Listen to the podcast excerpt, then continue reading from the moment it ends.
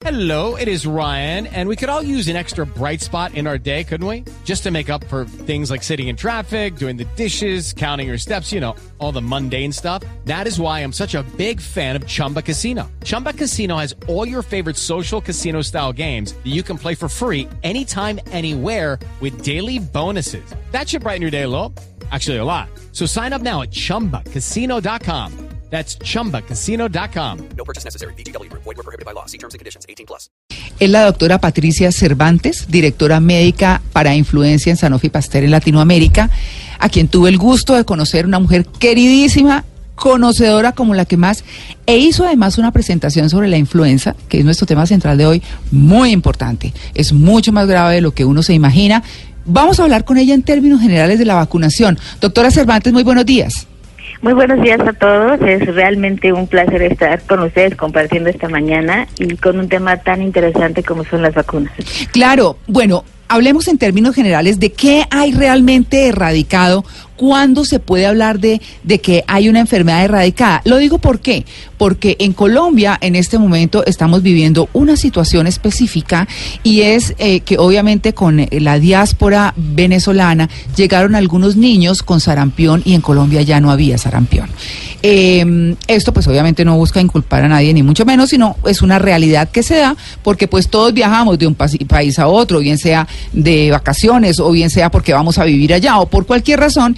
Y pues bueno, llevamos nuestras cosas. Eh, entendemos que por la situación en Venezuela pues la salud no, no está en sus mejores condiciones, pero ese no es el punto. El punto es vacunarse. ¿Qué está erradicado y cuándo hay una enfermedad erradicada a través de la vacunación, doctora Cervantes? Mira, esta pregunta es muy importante. Lo primero que todos debemos recordar es que las vacunas son una excelente herramienta para prevenir las enfermedades, pero sobre todo para prevenir la incapacidad o disabilidad secundaria a las enfermedades que podemos tener por vacuna y sobre todo prevenir las muertes. Como ustedes comentaban al principio, eh, en las épocas pasadas todavía llegábamos a ver las enfermedades, entonces sonaba mucho más lógico vacunarse.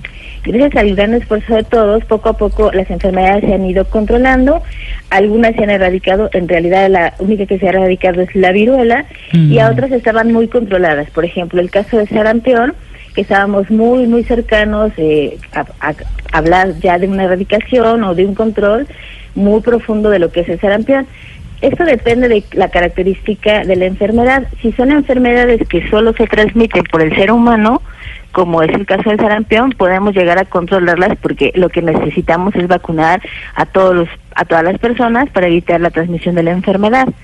¿Qué sucede cuando no hacemos una buena cobertura de vacunación? Después de un tiempo volvemos a tener casos como es lo que está pasando ahora, ¿no? Si hay alguna población que no está tan bien protegida como otra, esa puede transmitir la enfermedad. Sin embargo, hay otras enfermedades que no vamos a poder erradicar porque no solo están en el ser humano, que es el caso de influenza. En el caso de influenza, como compartimos esta enfermedad con otras especies, por ejemplo, aves o cerdos, su control es muy importante y, y debemos vacunarnos frecuentemente, pero son enfermedades que por el momento, o al menos hasta la forma que hoy conocemos de transmisión, no vamos a poder erradicar. Entonces, lo que yo vi que hiciste muy bien la tarea, efectivamente cada año alrededor de dos o tres millones mueren eh, por enfermedades que sean transmisibles por que son transmisibles y que pueden ser prevenibles por vacunación. Claro. Pero sobre todo, eh, eh, cada vez trabajamos mucho más en, en, aumentar las coberturas contra estas enfermedades y actualmente se estima que el 86% de la población mundial está cubierto. Sin embargo, como tú bien decías, todavía faltan alrededor de 19.5 millones Claro, de niños claro. que no tienen acceso a estas vacunas y no están si bien están en 10 países concentrados, en muchas regiones en América Latina hay países que todavía tienen poblaciones que no han alcanzado esas coberturas. Claro, ¿cómo estamos en, en América Latina? Eh, para preguntarle, pues, eh, justamente por eso, ¿cómo estamos nosotros en términos de vacunación? Eh, ¿Cuáles son los países más protegidos, si tuviera usted ese dato, y cuáles los menos? ¿Qué hay que hacer? En general en América Latina se tiene una cobertura por arriba del 80%. Sin embargo, tenemos algunas diferencias por regiones. Por ejemplo, las regiones más alejadas o más marginadas o donde los programas de vacunación están escasos, como ustedes comentaban hace rato, por algunas condiciones a lo mejor políticas o sociales, los niños no tienen acceso y y esa misma migración que se da entre los países puede ayudarnos ¿no? a transmitir las enfermedades. Eh, en el caso de los países más marginados es donde tendríamos estos problemas. Claro, le quiero preguntar porque eso fue una inquietud de Daisy hace un momento, porque aquí hablábamos del señor Stanley Plotkin y hablábamos de rubeola, de polio, de rabia, de tosferina y rotavirus. ¿Qué es el rotavirus? El rotavirus es una enfermedad intestinal, es un virus que causa diarrea muy importante, una diarrea que cuando eres pequeño, sobre todo en niños eh, antes de los dos años, tenía la condición de llevar al niño a hospitalización y tenía un alto grado de mortalidad. Es una diarrea muy líquida. Entonces, antes de la vacunación con rotavirus, hace unos 10 años, todo el mundo sabía que en época de invierno estaba el hospital lleno de niños con diarrea y muchos de estos fallecían. Entonces, el rotavirus también ha sido uno de los grandes avances que tenemos en vacunas. Cuando uno piensa en vacunas, lo que debe pensar es que las vacunas están diseñadas eh, especialmente para aquellas enfermedades o que son muy frecuentes, o sea que hay muchas personas que se enferman de eso, o que también tienen consecuencias muy graves, además de ser muy frecuentes. Entonces, hoy las vacunas que tenemos responden a esas enfermedades que siempre estaban y que causan un alto grado de enfermedad, de complicaciones, por ejemplo, hospitalizaciones y sobre todo de muerte. Claro.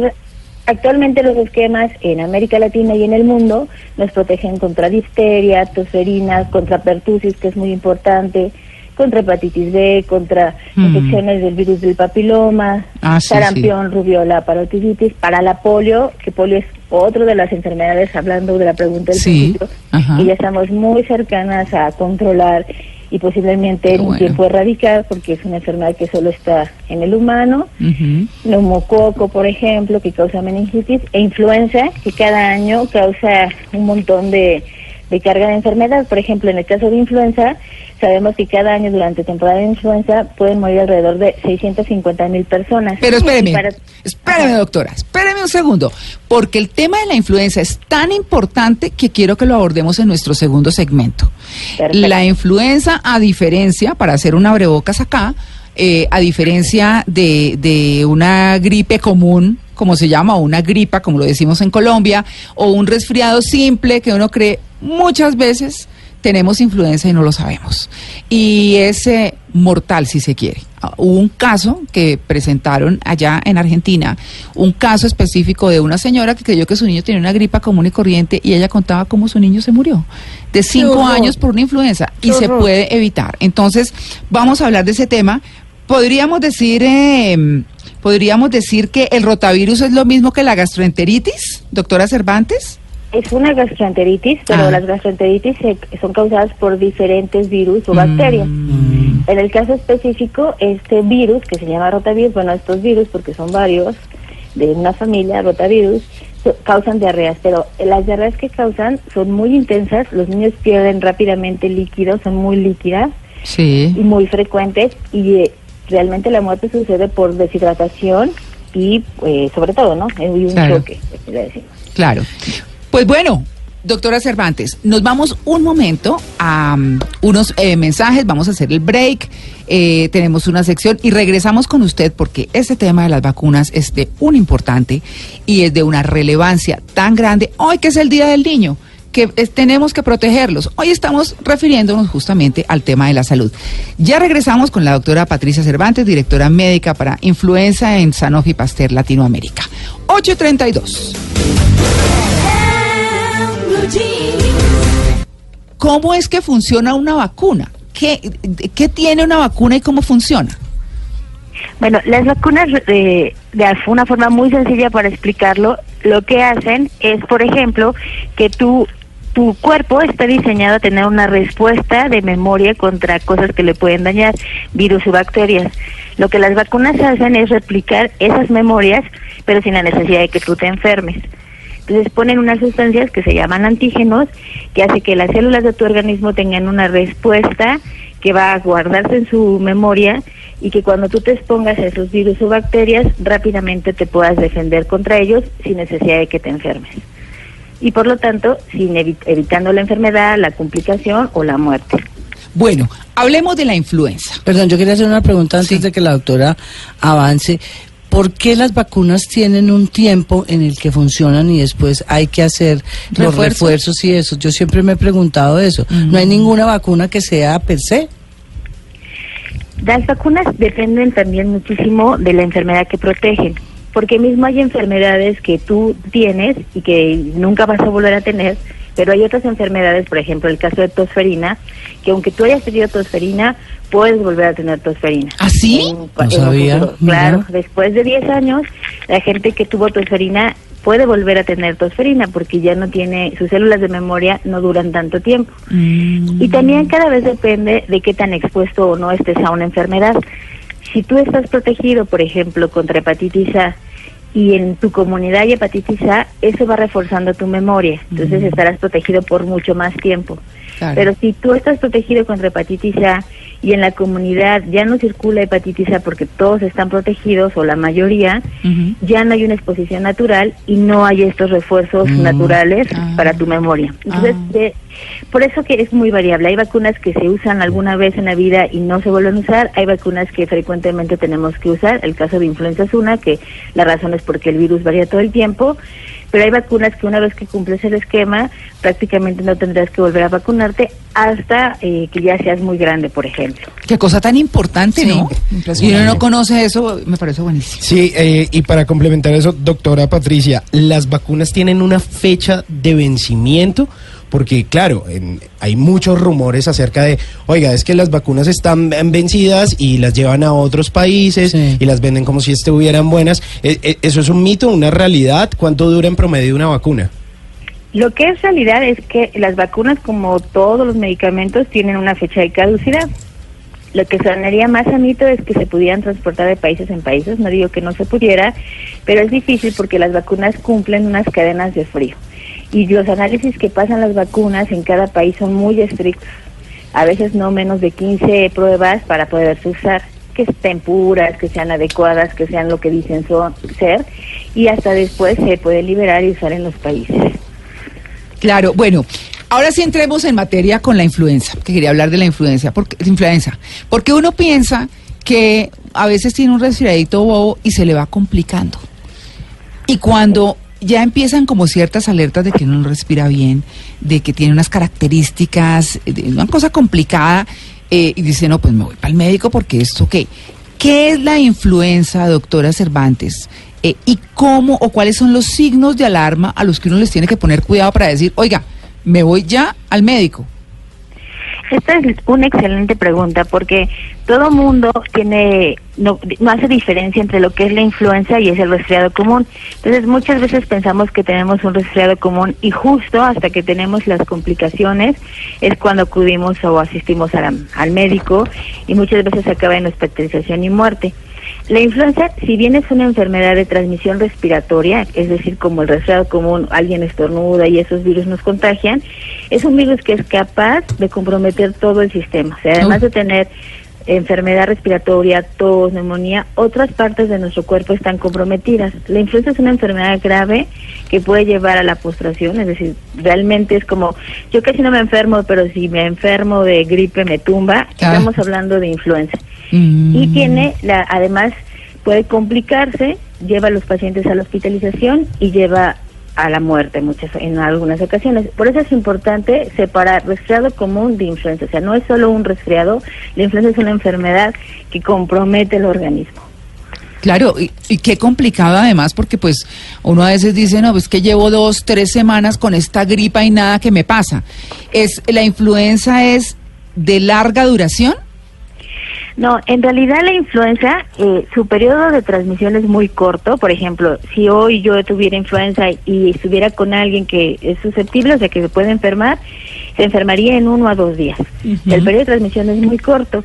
Y además, el periodo de la enfermedad también. Durante la siguiente semana, él estaría muy, muy enfermo los primeros días.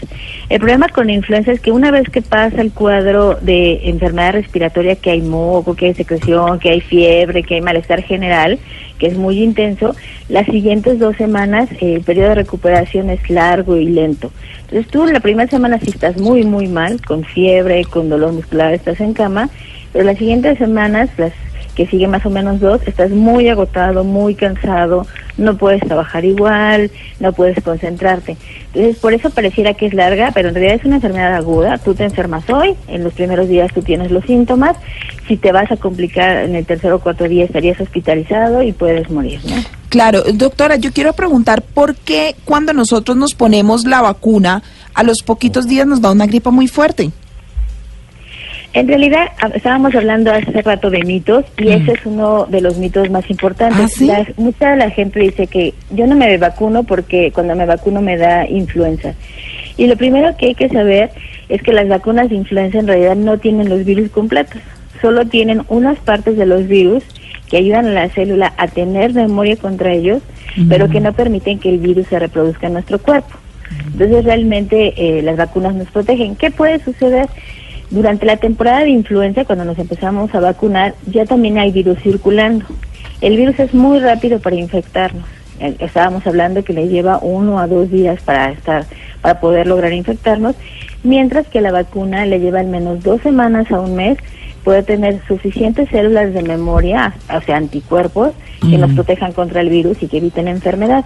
Entonces, muchas veces, dependiendo de la temporada, puede coincidir que nos vacunamos y posteriormente estemos enfermos de influenza, sobre todo en los días subsecuentes, pero que debe ser muy claro que la vacuna no causa la enfermedad. Ok. Doctora, eh, a diferencia, o bueno, más bien, las vacunas son asimiladas de distinta manera dependiendo de nuestro lugar de origen o de nuestro biotipo. Digamos, un latinoamericano acepta en su cuerpo de forma diferente la vacuna a una persona de África o de Europa o a un asiático o eso no tiene nada que ver. En el caso de las vacunas y de la respuesta inmune, la respuesta inmune es muy similar en todos los diferentes grupos en el mundo y dependen más de la edad y de la condición eh, de salud de las personas. Por ejemplo, los niños en general responden eh, mejor a las vacunas que los adultos muy grandes, ¿no? Y los adultos sanos también responden mejor a las vacunas que los niños. Por eso vemos que las edades donde más se vacuna es en pediatría, donde hay mucha enfermedad, y también en los adultos grandes que ya por lo mismo que han envejecido, su sistema inmune también ha envejecido y responden más mal a las vacunas, ¿no? Claro. O menos bien a las vacunas. Pero en general eso depende más del sistema inmune.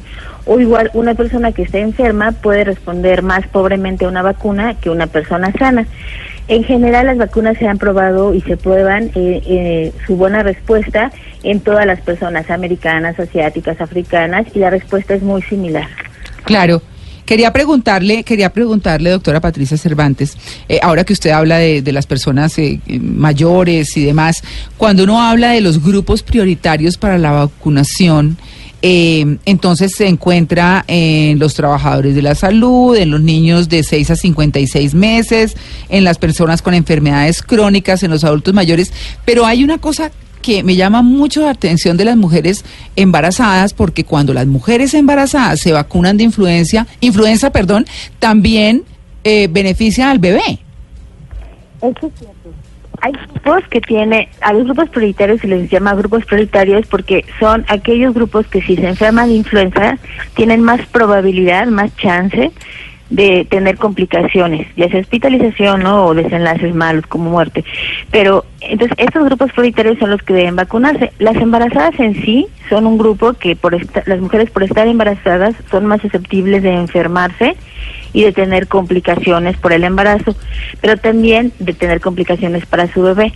Y las vacunas, en el caso de la vacuna de influenza, ha demostrado tener beneficios para la madre, pero muy importante también para su bebé. En el Que por- puede proteger- 62.8% decían ustedes, ¿no? Exacto. Sí. Las madres que se vacunan Buenísimo. contra influenza durante el embarazo, esos bebés están protegidos durante los primeros seis meses contra Ah. influenza en comparación con los bebés de las madres que no se vacunaron. Claro.